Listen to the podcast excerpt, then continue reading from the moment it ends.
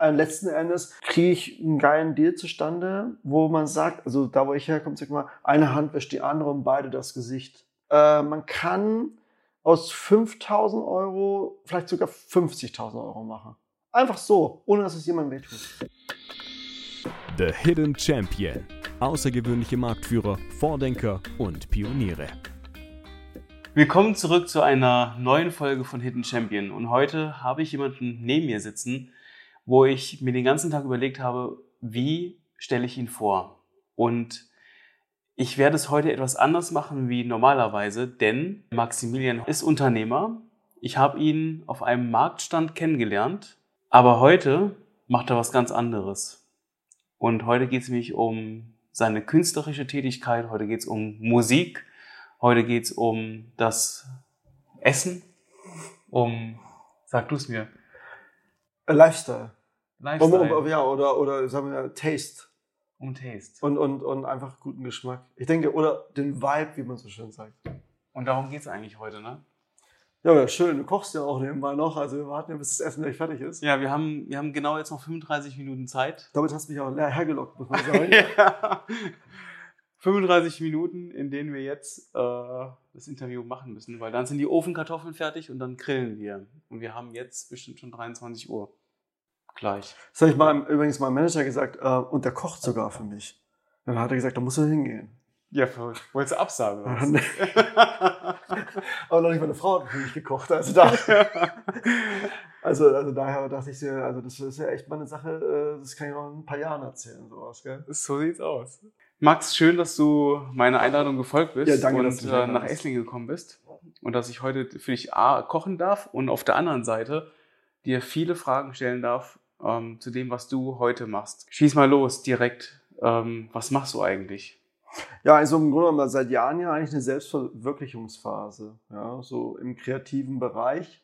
Da war die unternehmerische Tätigkeit äh, das, was meine Ex-Frau damals äh, mit mir zusammen gestartet hat, äh, die Patisserie, die es ja auch in Esslingen gibt, immer noch, die mich ja immer noch begleitet und wo ich mich so ein bisschen ähm, äh, verwirkliche in der Lebensmittelbranche. Wir sind auf Wochenmärkten, da haben wir uns ja auch kennengelernt. Ja, in Feuerbach. In Feuerbach. Als ich noch in Stuttgart gewohnt habe. Fünf oder sechs Jahre müsste jetzt ja eigentlich her sein. Gell? Mhm. Und ja, und die Liebe zu, zu, zum Essen ist ja geblieben. Und, äh, und, und das, natürlich ist es so das Baby, was da ist. Und das pflege ich mit auch noch weiteren Familienmitgliedern immer noch bis hin nach Karlsruhe. Wenn man auf den Wochenmärkten ist, weiß man eigentlich, wie viele Kunden man hat? Nee.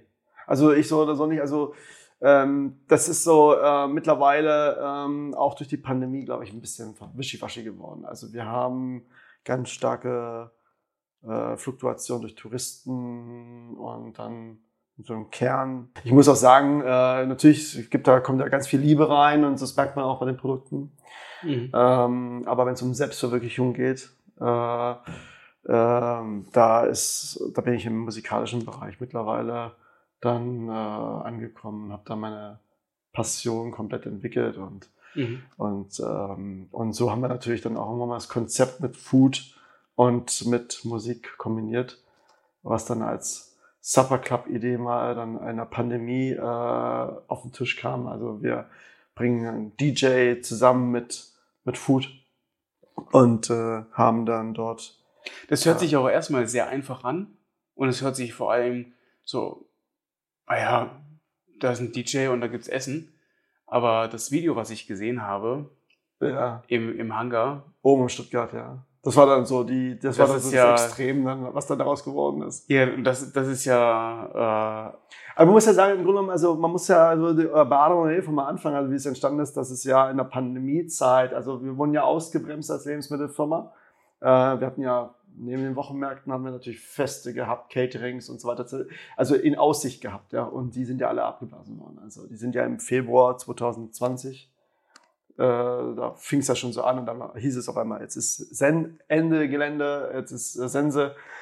Und bei mir war das natürlich so, mich konntest du nicht festnageln und sagen, so jetzt darfst du mal nichts machen. Also stay at home und wie, was alle gesagt haben, ja, war es zwar schön für, für, für äh, Hinz und Kunst, aber wenn du ein passionierter Unternehmer und Kreativer bist und du hast immer so dein Schaffen vor Augen, dass du dich selbst verwirklichst, äh, war das natürlich schon ein ziemlicher Schlag. Da waren zwei Jahre Vorbereitungszeit einfach mal dahin und auf einmal gab es keinen Weindorf, keinen, keinen Weihnachtsmarkt und was da Mhm. alles in Aussicht stand. Und dann äh, war es natürlich so, dann blieb, ich zu Hause und ähm, hatte dann irgendwann mal für mich selber gekocht. In Stuttgart-Gablenberg habe ich damals gewohnt. Und dann habe ich dann äh, einen Fläschler aufgemacht und dachte mir dann nach dem Fläschler irgendwie, ja Kind, das wäre eigentlich ja mega, wenn jetzt äh, da vorne an der Ecke mein, mein Lieblings-DJ spielen würde. Ist ja eigentlich auch gar nicht so dumm, weil die sind ja auch alle arbeitslos, also könnte ich ja jetzt echt mal einen anfragen, ob er nicht Bock hat, für mich zu spielen. Dann habe ich so ein bisschen Clubgefühl. Und weißt du, das Ganze könnte man dann vielleicht sogar noch aufnehmen äh, mit der Kamera. Mhm. Und dann könnte man es vielleicht auch noch streamen, dass andere, die zu Hause sind, dann auch noch was davon haben. Und dann dachte ich mir, eigentlich keine schlechte Idee. Und äh, dann habe ich mal einen Freund angerufen, äh, den Toni Haupt von Ritter, also der war damals, oder mit Ritter Butzke, glaube ich, in Berlin äh, involviert und hat dann seine eigene Agentur. Und dann habe ich angerufen, es war drei Uhr nachts und meinte ich, hey Toni, ich habe eine Idee, was wir jetzt zusammen machen.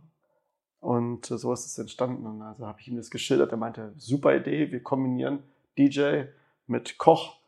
Der eine kocht improvisiert und der andere spielt sein neues Set und ist immer wieder an wechselnden Location, tollen Sachen. Mhm. Wir hatten halt keine Gäste, aber er fand es toll. Und so startete das dann. Fünf Stunden später, sechs Stunden später, mitten am Tag, habe ich ihn dann nochmal angerufen und er sagte dann, ich dachte, das wäre jetzt eigentlich ehrlich gesagt ein Scherz gewesen letzte Nacht. Ja. Und dann habe ich gesagt, nee. Und aus, da ist aus einer Sendung damals ist dann eben, sind jetzt vier, vier Sendungen, glaube ich, geworden. Und äh, mit wirklichen Hochkarätern dabei. Und eben Hangar am Ende in Stuttgart. Ja, das war natürlich dann mit der Eröffnungsszene, das siehst du dann auch, das ganze Flugfeld war eigentlich ohne ein Flugzeug. Es gab, keine, es gab keinen Flugbetrieb. Mhm. Und die Cello-Spielerin bringt äh, Auf dem Rollfeld. auf dem. Rollfeld äh, die, äh, die Stimmung schon mal so langsam rüber und am Ende kocht das Sven Launer war das dann zum Beispiel mit dem Salvane, äh, die, also mitten in diesem Hangar und das war also Surreal. Ne? so surreal, surreal und nachher auch international ist das auch super angekommen. Ja, also das ist so, dass wir dann dranbleiben an der Geschichte. Ja, aber so ha- habe ich mich dann aus so einem herkömmlichen Lebensmittelgeschäft eigentlich wieder zur Passion Musik.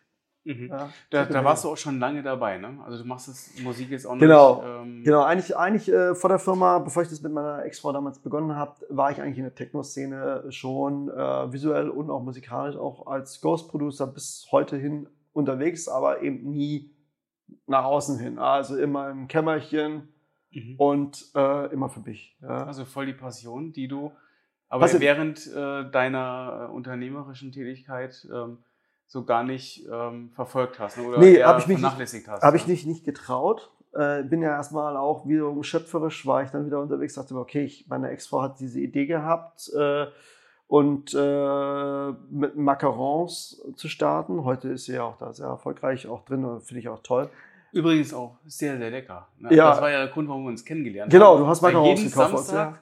habe ich Macarons Macarons gekauft, gekauft. ja. Ja. Jeden Samstag, den wir irgendwie da waren, habe ich, das war so, so unsere Routine und, und wir haben uns ja immer darauf Du und deine gefreut. Tochter. Genau. Ja. Ja. Ja, also das ist also, wie gesagt, ähm, ich, hab da, ich, ich bin ein Typ, der sich, äh, der das Schöpfungswerk, der die Metamorphose liebt, äh, wer es toll findet, wenn er, wenn er etwas kreieren kann. Das hat was, das entwickelte sich nachher mit Lebensmitteln so, dass immer wieder neue Rezepte entwickelt worden sind. Wir haben ja auch tolle Brotspezialitäten, teilweise ja wirkliche Nischenprodukte. Also und deswegen, ich habe ja damals das teuerste Brot auf den Markt geworfen. Champagnerbrot 6 Euro in Reutlingen 2013. Da gab es Brot noch für 2 Euro noch was. Also, und dann haben die gesagt, also wenn jemand 6 Euro für ein Brot verlangt, ja. Aber es war, ich habe also, du konntest Croissants verkaufen oder Brot verkaufen oder du konntest Croissants und Brot verkaufen. Ich habe dann halt wirklich versucht, eine Nische zu belegen mit besonderen Produkten. Und so war in der Pandemie, kam es so ein bisschen als Kochsendung, was es heute ist, zusammen und geht jetzt auch ja international, Südafrika, mit der nächsten Sendung im Township, wo wir dann mit äh, südafrikanischen bekannten Künstlern zusammenarbeiten. Und dann, äh, wo wir einfach afrikanische, südafrikanische Mamis äh, Soul Food auf der Straße kochen lassen. Und man muss ja auch sagen, im Grunde genommen äh, alles zum Nulltarif. Also wir haben, also ich habe das ja immer auch als Projektfinanzierung äh, stemmen können, indem ich wirklich dann Interessen zusammengebracht habe. Christine Erzinger, äh, Tochter von Willy Weber, hat ja sehr, sehr geholfen, dass wir überhaupt einen Hangar bekommen haben. Äh, mhm. Kriegst ja nicht einfach so. Ja? Und, und Geld wollte ja auch keins ausgeben. Ja? Und äh, genau das Gleiche dann eben, dass wir dann also auch Leute wie Ensinger auf einmal hatten, die dann gesagt haben, Ensinger Mineralwasser war der Einzige, der Geld gegeben hat in der Pandemiezeit. Weil man gesagt hat, okay, wir unterstützen Ensinger Wasser. Ja. Oder ja. heißt es Ensinger Wasser? Ja, Mineralwasser. Ja, ja, Wahnsinn. Ja, also Mineralwasser, aber ja. Und ich kam dann mit der Johannisbeerschorle und ich habe dann gesagt, komm, also ich tue mein allerbestes. Aber äh, andere, also ich sage jetzt keine Namen, aber andere Sponsoren, äh, die haben da hat sich natürlich keiner getraut. Und jetzt musst du natürlich auf der einen Seite sehen, wie kriegst du solche Projekte, Ideen in der schwierigsten Zeit eigentlich gestemmt. Und das ist einfach, in, indem wir Win-Win-Situationen ja, schaffen. So habe ich dann Ensinger Mineralwasser natürlich auch andere Kunden zugeschanzt, wo ich dann einfach gesagt habe, du kriegst jetzt einen Kickback auf diese Art und Weise. Ja. Mhm. Auf Instagram angeschrieben. Die kannten mich ja schon, wussten ja schon, also, dass ich ein Spezieller bin. Ein Verrückter. Verrückter. Und dann äh, hat er, glaube ich, auch sogar gesagt, ja, Maximilian, das hat schon, also da ist halt einfach, das ist halt einfach ein Verrückter. Ja. Aber auch, weißt du, aber so, ähm, und, und die haben mir dann auch andererseits unterstützt und das war letzten Endes dann nachher nur so möglich und äh, siehe da, äh, pflegt es ja weiterhin, ich finde es ja toll, ja. Aber Passion ist natürlich, die sich so herauskristallisiert hat, ist dann irgendwann mal eben jetzt, sind wir jetzt an dem Punkt, dass ja die Musik nicht nur mit der Kochsendung, sondern dann auch mit dem eigenen Album ja. Ja, ja. kam. Auf jeden Fall eine sehr schöne äh, Verbindung und auf, auf, beide Sachen sind ja auch etwas, was, ähm, was die Kreativität ähm, durchaus anregt. Leckeres Essen, gute Musik. Ähm, wo geht denn jetzt dann für dich jetzt die Reise hin? Wenn du sagst, jetzt nächste geplant ist in Südafrika. Ähm, was die Kochsendung, was diese Circulation genau, Senses heißt. Genau. Äh, permanent, also vom Projekt zu Projekt akquiriere ich schon Teams, aber an sich bin ich ja so ein innerer Core, ein innerer Kern. Mhm. Äh, ich kann natürlich nicht jetzt so schnell agieren, auch erst recht, wenn man natürlich auf fremde Hilfe angewiesen ist. Also das heißt also eigentlich sollte aus dieser Kochsendung ja ein Festival, eine, eine, ein, ein, ein, ein Club werden, der dann auch mit tanzenden Gästen stattfindet. Da man natürlich jetzt nach, nach, nach dem Lockdown äh, da hat mir jetzt erstmal in all den Projekten, die da auch mit der Lebensmittelfirma zu tun haben, äh, da hat mir einfach auch jetzt einfach die Kapazität gefehlt. Mhm. Aber jetzt natürlich äh, stehen schon solche Sachen im Raum, dass man sagt, man, man pflegt die Kochsendung in, in Langa, kommt die nächste Sendung, findet sie statt im Township mit ähm, Step Virus, einem äh, Techno-Duo dort und dann äh, kreieren wir daraus natürlich dann auch ein, ein, ein, ein, ähm, ein, ein, ein Konzept, wo vielleicht wir sagen, okay, wir bringen das ganze Konzept in eine Stadt hinein. Ja? Oder ich bringe es zum Beispiel jetzt mal als Beispiel Stuttgart und alle, alle Gastronomien beteiligen sich durch äh, im Zuge der elektronischen Musik und äh, Signature Drinks und, und, und, und Food an diesem Gesamtkonzept connected mit einer App äh, mhm. so dass man sagt, man, man, bewegt, man, man bewegt jetzt mal 100.000 Menschen einfach mal in die Straße und bringt äh, Soul Food mit musikalischer, äh, mit, mit, ich sag's jetzt fast mal, Klangdesign durch DJs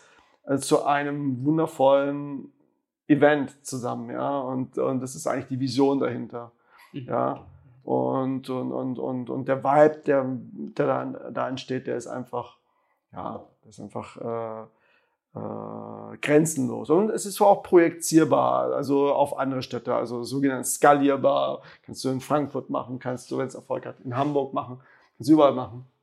Ja, mhm. also so ist eigentlich interessant, wenn du dann siehst, okay, es hat mal so eigentlich mit einer Idee irgendwie in der Küche angefangen mhm. und jetzt sind wir eigentlich schon dann doch auf dem internationalen äh, Feld angekommen und bringen es jetzt äh, in Realität, ja.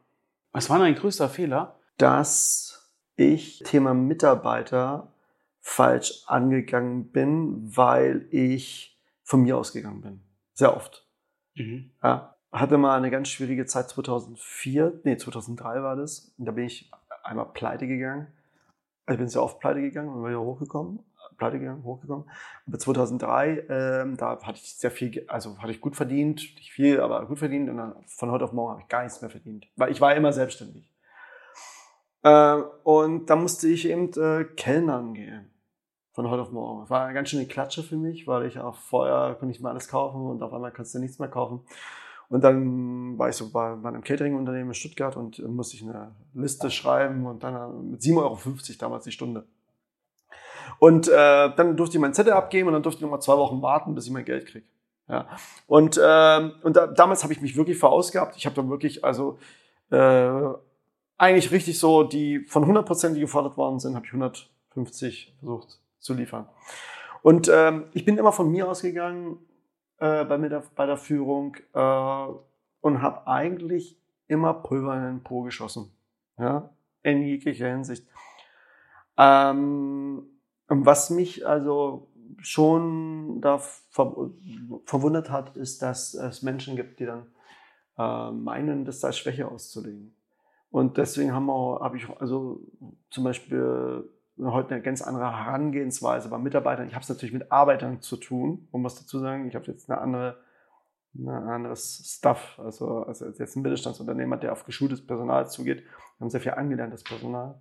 Das sind so Dinge, wo mir jetzt spontan einfallen. Wenn du jetzt, weil, weil du sagtest, du warst sehr umsatzgetrieben, was, was hast du verändert? Also ich habe gar nichts verändert. Ich habe meine Perspektive auf, auf uh, also warum machen wir denn den ganzen Quatsch? Also man muss sich ja am Ende auch mal überlegen, also klar, man soziale Verantwortung, Steuern zahlen und, und, und, aber oder neue Arbeitsplätze schaffen, aber letzten Endes ähm, wenn du mal dich selber jetzt betrachtest, mich selber, ja, also wir gucken ja, dass irgendwo auch die Form der Glückseligkeit ein, einsetzt, ja, eintritt, ja. Mhm.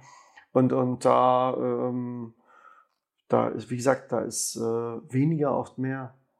Und äh, ich äh, habe mit so Konzepten, mit zum Beispiel wie mit dem Circulation Census, dieser Kochsendung, wo sich alle daran beteiligen und der Gewinn oder eine Rendite gar nicht im Vordergrund steht, sondern vielleicht der Markenwert. Da sehe ich ja, da, ziehe ich ja nirgendwo irgendwo gerade definitiv Geld aus der, aus der Sache, aber wir hatten in der Pandemie eine geile Zeit. Aber es ist ja nun mal so, dass dann trotz allem das, was du eben aufgebaut hast, ähm, jetzt diesen Freiraum natürlich auch bringt, den du, ähm, um sich da auch zu entfalten. Zwar jetzt verspätet oder es muss ja, aber, indem ich, aber indem, äh, aber das, indem ich äh, auf Geld verzichte. Ja. Also, weil ich könnte ja jetzt noch mehr äh, mich auf Dinge stürzen jetzt in der Rendite nochmal auf das zurückzukommen, Form von Glückseligkeit zu finden. Ich meine, Zahlen sind unendlich. Ja? Also ist die Suche nach äh, Glück, wenn es ums Geld geht, nur unendliche. Ja? ja? Also so gesehen ähm, äh, habe ich, das, hab ich das eingestellt. Habe ich das eingestellt. Ich habe ja, äh, komme ja eigentlich. Hat es dich befreit? Mhm. Hat es dich befreit? Absolut. Vor, vor ein, zwei Jahren ähm, habe ich dich in der Produktion äh, mal besucht gehabt.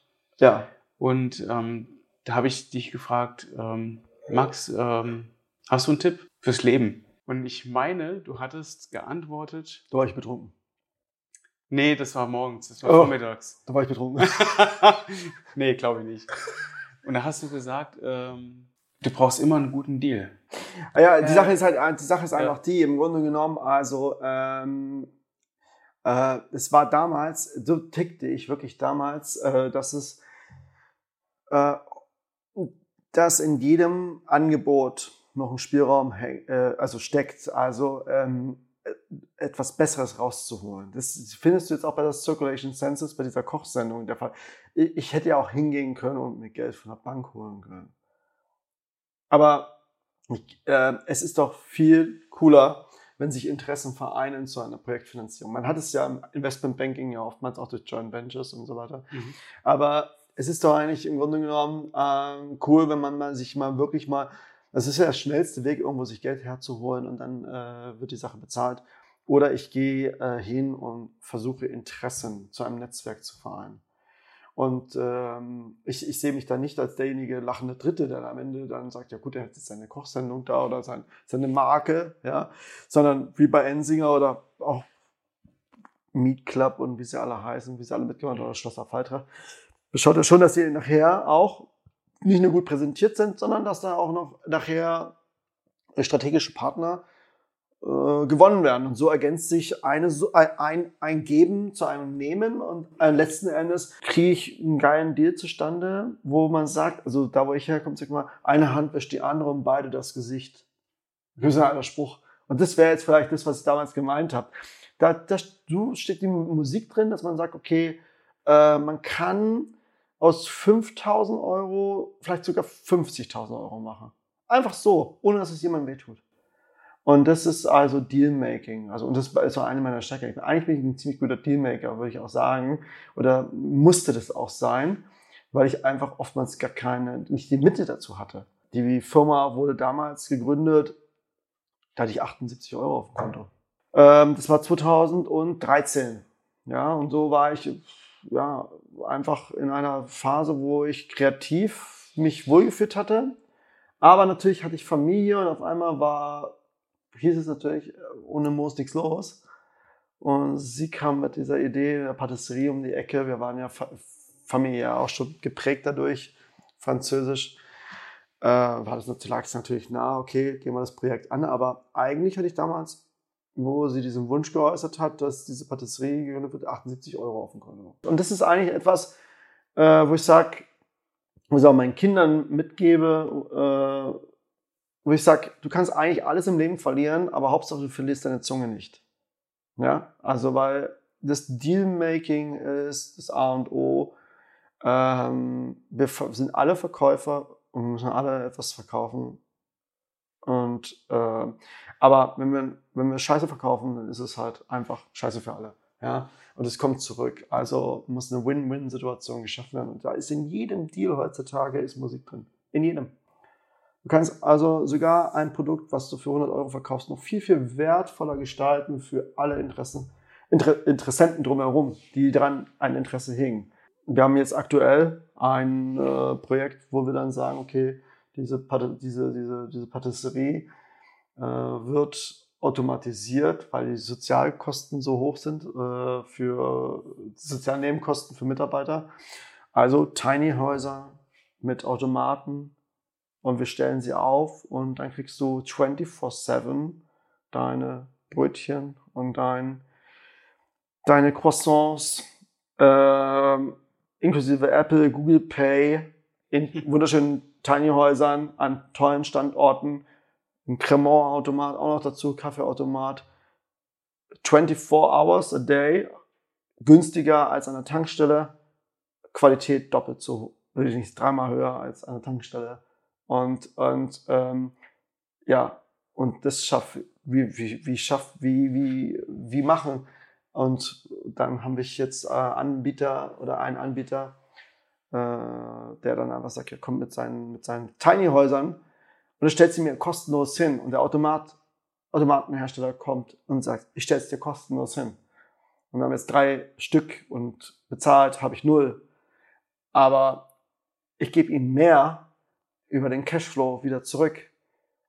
Würde meine, also würden andere sagen, tickst du nicht richtig, aber, aber ich zahle doch nichts.